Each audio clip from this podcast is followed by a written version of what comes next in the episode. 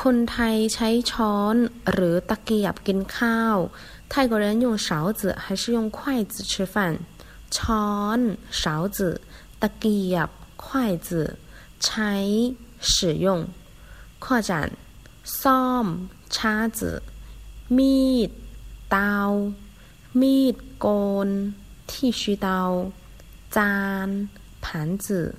ชาม หวาน อ่าง ผนการสับเจิ้นปั่นหม้อน้ำกัวหลู